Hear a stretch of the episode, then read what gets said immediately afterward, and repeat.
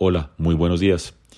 La semana pasada los mercados globales mostraron una muy alta volatilidad, lo que se vio reflejado particularmente en el fuerte incremento de las tasas de los tesoros norteamericanos, eh,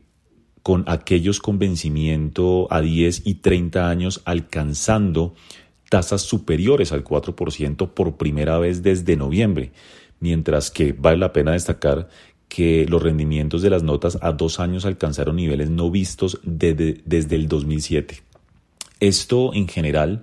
en un contexto donde los datos de inflación han seguido sugiriendo que las presiones eh, alcistas se mantienen eh, a pesar de que ha habido una cierta mejora en los últimos meses. Justamente la semana pasada conocimos que la inflación en Europa en países como Francia y España sorprendieron al alza durante el mes de febrero, alcanzando niveles de 6.2% y 6.1% respectivamente, datos que vinieron alrededor de 20 puntos básicos por encima de lo que esperaba el mercado. De hecho, la inflación de toda la eurozona se ubicó en 8.5% el mes pasado, cuando el mercado estaba esperando 8.2%, lo que en últimas eh, sí reflejó una desaceleración frente a lo observado en enero, que fue 8.6%, pero definitivamente ese descenso fue inferior a lo que se estaba esperando por parte de los analistas. Esto en medio de un contexto donde los datos eh, de inflación en Estados Unidos también han seguido mostrando presiones indeseadas em, en los últimos meses, particularmente como fue el caso del indicador PCE, que es uno de los más monitoreados por la Reserva Federal y que se ubicó en enero en 5.4%, por supuesto más del doble del objetivo de 2% de la Reserva Federal.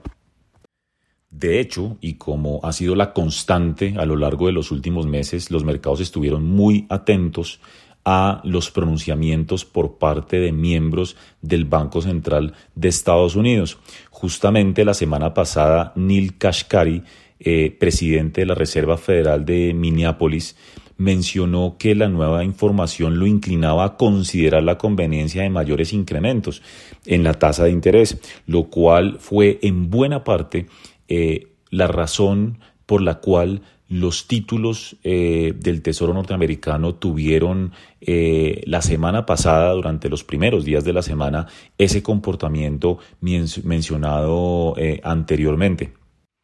En general, recordemos que el mercado venía descontando hasta hace un par de semanas que la tasa de interés de la Reserva Federal podía alcanzar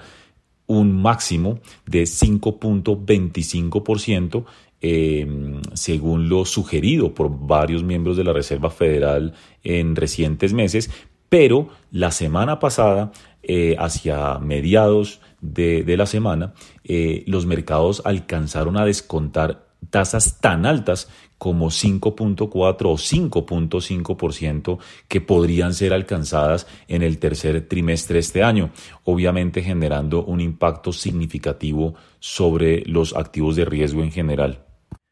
Incluso cabe también destacar que en Europa los mercados están eh, considerando la posibilidad de que la tasa de interés del Banco Central Europeo alcanzará un máximo de 4% en los próximos meses, cuando hace un par de semanas se descontaba un máximo de 3.4%. Esto en medio de los datos de inflación ya señalados, pero también de comentarios, comentarios hawkish por parte de miembros de la institución monetaria de la región.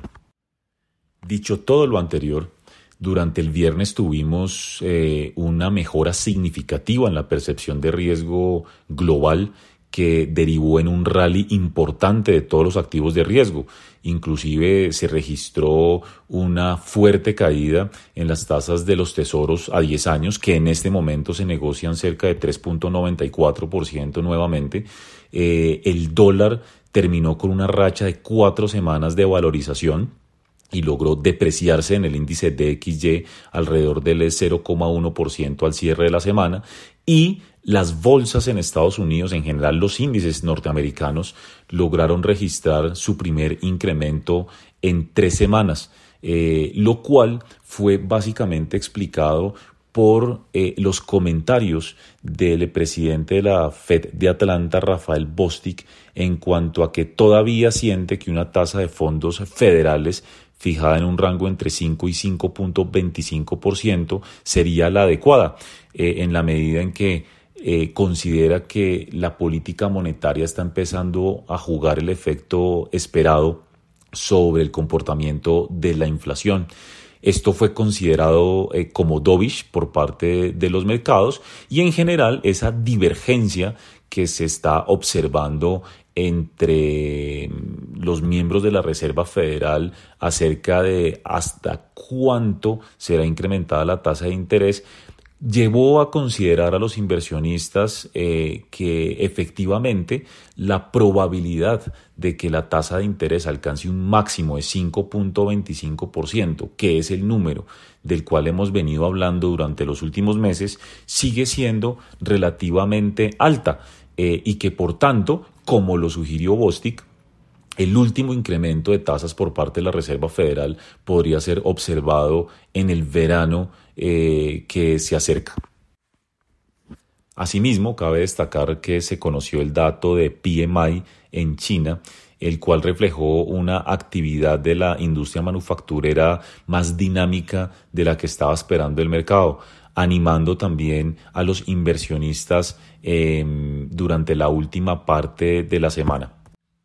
La semana arranca mm, relativamente tranquila. Eh, los índices accionarios europeos muestran ligeras desvalorizaciones y los futuros sobre los índices accionarios norteamericanos también, pero no son movimientos eh, muy grandes en este momento. Se ve en el inicio también de hoy lunes una relativa estabilidad en el comportamiento del dólar y algunas caídas en los precios de los commodities lo cual se podría explicar al menos parcialmente por el hecho de que la Asamblea Popular Nacional de China, que comenzó su reunión anual este fin de semana, fijó eh, la proyección de crecimiento o la meta de crecimiento económico para el 2023 en un 5%, eh, lo cual se ha eh, considerado una proyección relativamente moderada e inclusive las autoridades chinas mencionaron que el número refleja eh, los desafíos importantes que enfrentará la actividad económica de ese país a lo largo de este año. Esta semana se conocerán datos e información bastante relevante que permitirá determinar de mejor manera la senda futura de la política monetaria en Estados Unidos. De hecho, mañana martes, Jerome Powell dará un testimonio ante el Senado norteamericano y eh, se espera, por supuesto, que dé su visión acerca de lo que será el incremento de tasas de interés en las próximas reuniones. Asimismo, el viernes se conocerá el dato de empleo eh, en Estados Unidos también correspondiente al mes de febrero. Recordemos que el mercado laboral se ha mantenido bastante fuerte y ha sido una de las principales razones por las cuales miembros de la Reserva Federal consideran que debe seguirse incrementando la tasa de interés y no solo eso, sino que el nivel de tasa de interés al que se alcance debe mantenerse durante todo el 2023. Así que esta información, el eh, testimonio de Powell, el dato del mercado laboral del viernes, será relevante, crítico, diríamos, para el comportamiento futuro de los activos de riesgo. Por ahora, los mercados estarán atentos a esta información eh, y seguramente reaccionarán eh, conforme vaya conociéndose estos eventos.